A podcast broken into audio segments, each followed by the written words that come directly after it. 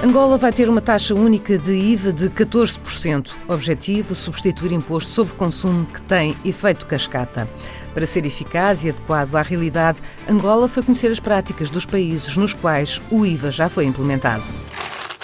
A vantagem de ser o último é que pode aprender com os erros dos outros e fazer melhor. E é o que aconteceu no nosso caso.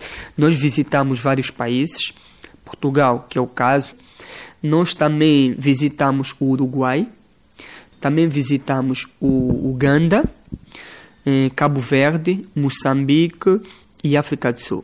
Na realidade, só estamos a pegar tudo que é bom.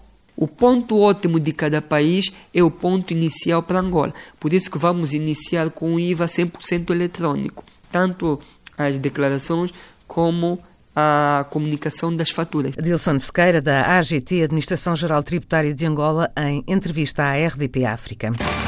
Portugal não foi apenas consultado, está também a ajudar a formar técnicos angolanos. 27 técnicos divididos em dois grupos, cada um com formação de três meses.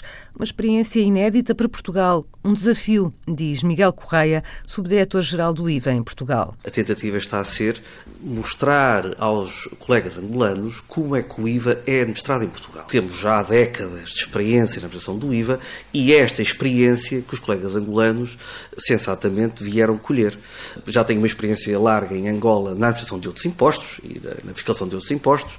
A ideia de, dos nossos colegas é agora compreender como é que essa experiência que já possuem se pode agora aplicar ao IVA. E, no fundo, é esta, esta partilha de conhecimentos que está agora a acontecer durante estes, este quase este meio ano de trabalho conjunto na área do IVA. Miguel Correia, subdiretor-geral do IVA em Portugal.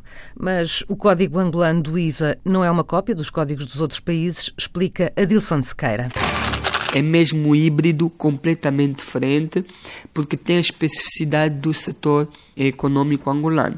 Existem algumas figuras que o nosso Código do Imposto de Consumo atual tem e nós adaptamos aquela metodologia do imposto de consumo e desenhamos para o IVA, porque funciona, que é o caso, por exemplo, do IVA cativo. Isso não existe em parte nenhuma do mundo. Comum a todos os países, as isenções, no caso de Angola, vão ser 11. Por exemplo, da cesta básica, vai-se isentar os medicamentos, vai-se isentar o arrendamento de imóveis, mas quando é para fins habitacionais, vai-se a, a, a, isentar a venda de imóveis sujeito a CISA. CISA é um, é um tipo de imposto que nós temos da transmissão. Também vamos isentar o setor dos transportes, que isso é uma realidade que ainda tem que se resolver a nível da, da Angola. Então, para não afetar ou não ter um impacto elevado no preço, nós vamos isentar. Também vamos isentar os produtos petrolíferos, que é a gasolina, o gasóleo e os outros derivados do petróleo, na comercialização e mais outras edições, mas a princípio temos 11. O técnico da AGT explica que, ao contrário do que se possa pensar, as isenções podem fazer com que os preços aumentem. Estando isenta, como não vão recuperar, então vão repercutir no preço. Quando vem a repercutir no preço, é sem medida. Ou seja, todos compram 10, querem vender pelo menos no mínimo 11. Logo, tudo aquilo que eu suportei de IVA, eu quero recuperar de qualquer forma. Agora, a melhor forma de colocar regras na formação do preço com o IVA é não estando isento, porque ele vai acabar por deduzir o que suporta e, no caso de crédito, solicitar reembolso. O objetivo da implementação do IVA, para além de tentar reduzir tanto a economia paralela como a fuga ao fisco, é o de evitar o efeito cascata do imposto de consumo, cuja taxa mais elevada é de 30%. Ao deixar de estar sujeito a este efeito, efeito cascata, o produto acaba por ficar mais barato. O IVA vem para eh, quebrar o efeito cascata, que é a dupla tributação, e o que onera os preços é a cascata. Só para ter uma ideia, hoje nós temos a produção do sumo, são 20%. Logo, uma fábrica que produz sumo tem 20% incluído na fatura, na formação do preço. E quem paga é o produtor. Entrega, recuperando no preço. O produtor se vender a uma, uma hotelaria. A hotelaria recebe esse custo todo, com o imposto de consumo, e coloca mais o seu lucro e mais 10% que é o imposto de consumo do setor hoteleiro. estamos a falar imposto de consumo por cima do imposto de consumo da produção. Isto é que é a cascata, é a dupla tributação. Sem esquecer que no custo da produção do sumo já houve mais imposto de consumo de várias matérias. A água, a luz tem imposto de consumo, que também contribuíram para a formação do preço, que também entraram. Só naquele rolo já há dupla tributação. Eu que vou ao hotel consumir o, o sumo, o copo de sumo que eu vou pagar, eu não estou a consumir os 10 que está na fatura do hotel. Tem os 20 do produtor que está incluído. Nesse caso, já estou a suportar no mínimo 30. Eu que estou a consumir o sumo no hotel é a carga, 30. Nós estamos a dizer que com IVA não vai acontecer. Com IVA é, o produtor ao vender não inclui o IVA das suas aquisições. Coloca a sua margem de lucro e aplica 14%. E quando vender o hotel, o hotel não inclui o IVA do produtor, coloca a sua margem de lucro, aplica 14. Mas vamos conhecer as grandes novidades do IVA em Angola. As duas grandes especificidades é o IVA cativo e o IVA do setor petrolífero. São duas coisas completamente diferentes que desejamos tendo em conta a realidade angolana. O que é que acontece?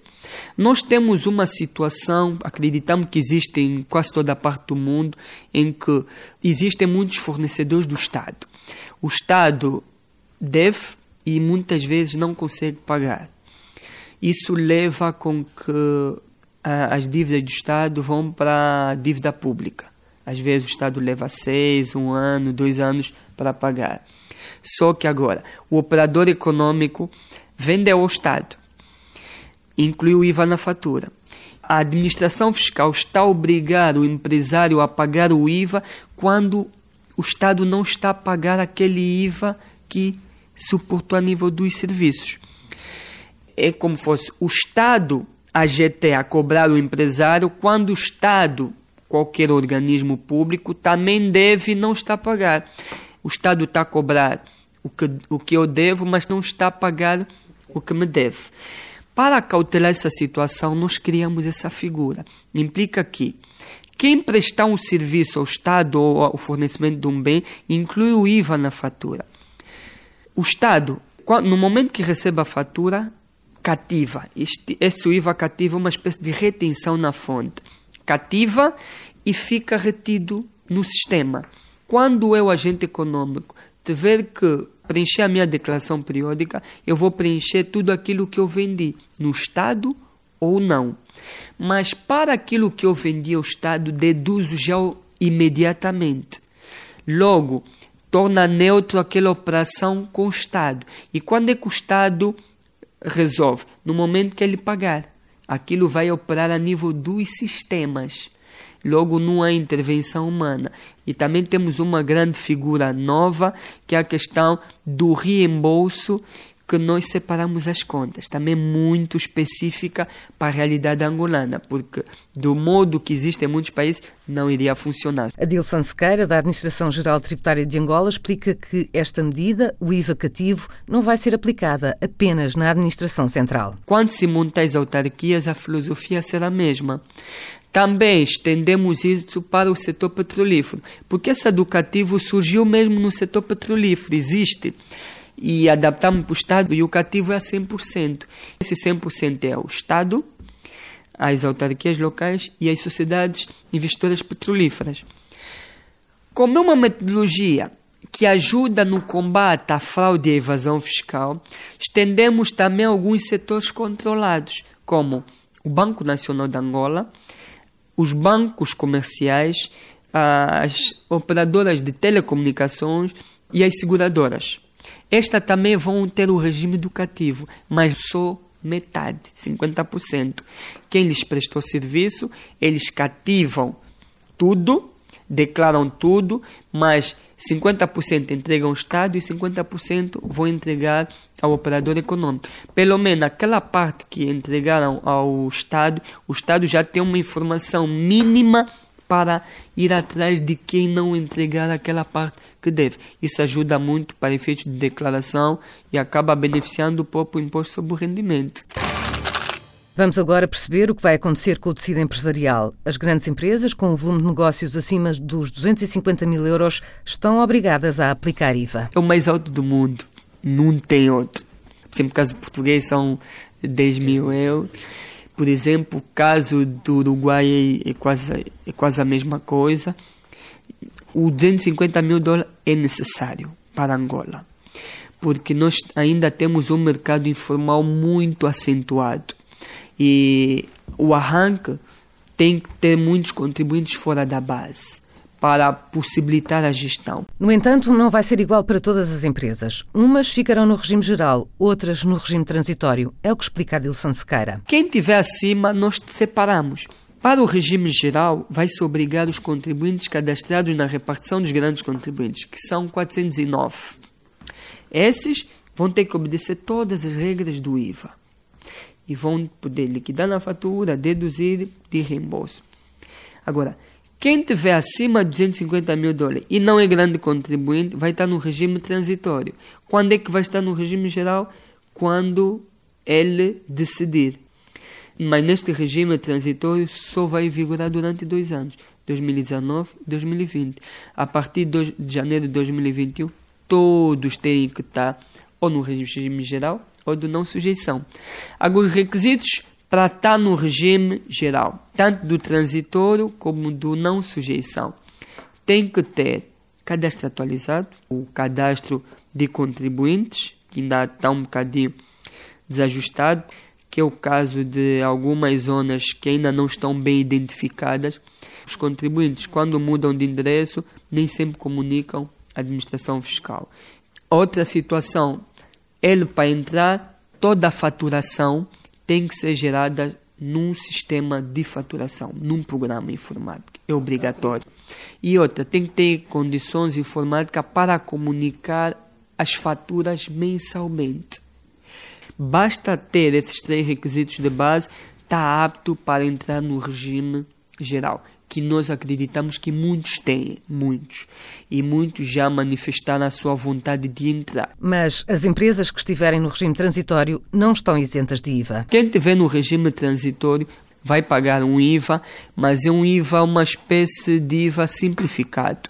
Não põe na fatura, mas vai pagar o IVA sobre as suas vendas, mas as vendas trimestral, mas efetivamente recebida. Calcula mas não será a taxa prevista no código, mas a metade. Estamos a falar de 14, será 7. Exatamente. Mas isso não vai estar no código, isso vai estar na lei que aprova o código. Porque o que está no código é a taxa geral, que é para quem estiver no regime geral do IVA. Porque Angola não pode ter uma taxa inferior a 10%, por causa da SADEC. Angola faz parte da SADEC e o acordo da SADEC é ter no mínimo 10%.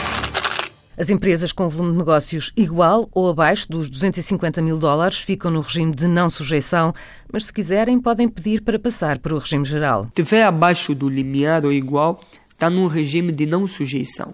Só vai ter IVA por renúncia do regime. Ele próprio é tem que dizer: eu não quero neste regime, eu tenho condições, vou para o regime geral. Adilson Sequeira desmistifica o facto de o Estado angolano poder inicialmente ver reduzida a receita dos impostos, uma vez que o IVA acaba com o efeito cascata do imposto sobre consumo. Até antes da entrada em vigor do IVA, mesmo durante a entrada em vigor do IVA até dezembro, haverá muitos contribuintes que vão entrar por adesão. Até final de 2019, poderemos ter muito mais contribuintes do que aquilo que foi inicialmente. Podemos não iniciar com 409, podemos iniciar com muito mais contribuintes por aderência, porque das palestras e os seminários que temos ministrados às associações empresariais, muitos não querem ficar no regime transitório. E mesmo os contabilistas também já estão a influenciar as empresas a estar no regime geral. Porque o regime transitório não deduzem o IVA nem solicitam reembolso. Mas como é que eles vão recuperar o IVA que eles suportaram? É no imposto sobre o rendimento, só no final do exercício. Mas eu, ao recuperar no final do exercício, leva um tempo. Eu, para recuperar mensal, só estando no regime geral. Há uma das associações já assumiram que tem 300 contribuintes dispostos para entrar, fora daqueles que também querem entrar, mas que ainda não se pronunciaram. A nível operacional, no que diz respeito à estrutura informática, a AGT, Administração Geral Tributária, conta ter tudo concluído em abril. Depois, até junho, testes. A implementação do IVA em todos os países levou ao recrutamento de pessoal e Angola não vai ser exceção. Mas para que o IVA possa avançar no próximo dia 1 de julho, é preciso criar a lei de bases, alterar uns diplomas e criar outros. Nós temos um diploma das faturas, que é o regime jurídico das faturas e documento equivalente, que não se adapta para aquilo que se pretende a nível do IVA, nem com a conjuntura atual econômica. Então, o que, que se fez? Revogou-se esse diploma e já foi até publicado um novo diploma que também tem o mesmo nome, que é o regime jurídico das faturas e documentos equivalentes. Esse diploma já adapta-se às estruturas do IVA que se pretende, bem como a conjuntura atual econômica angolana. O outro documento de base é o regime da submissão eletrônica dos elementos contabilísticos, que é a comunicação eletrônica da faturação. Também já foi publicado. Esses dois documentos são os documentos de base para se avançar com a, a implementação do IVA. Existem dois diplomas que complementam esses dois.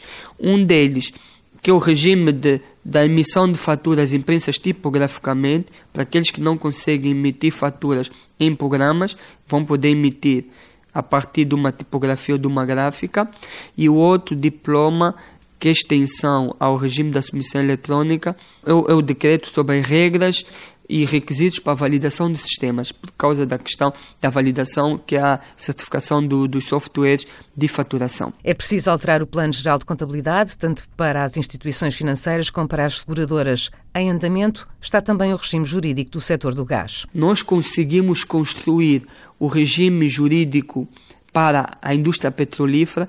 Foi um trabalho conjunto entre a AGT, a CEPA, que é a Associação do, das Operadoras da Indústria Petrolífera, e também a Sonangol.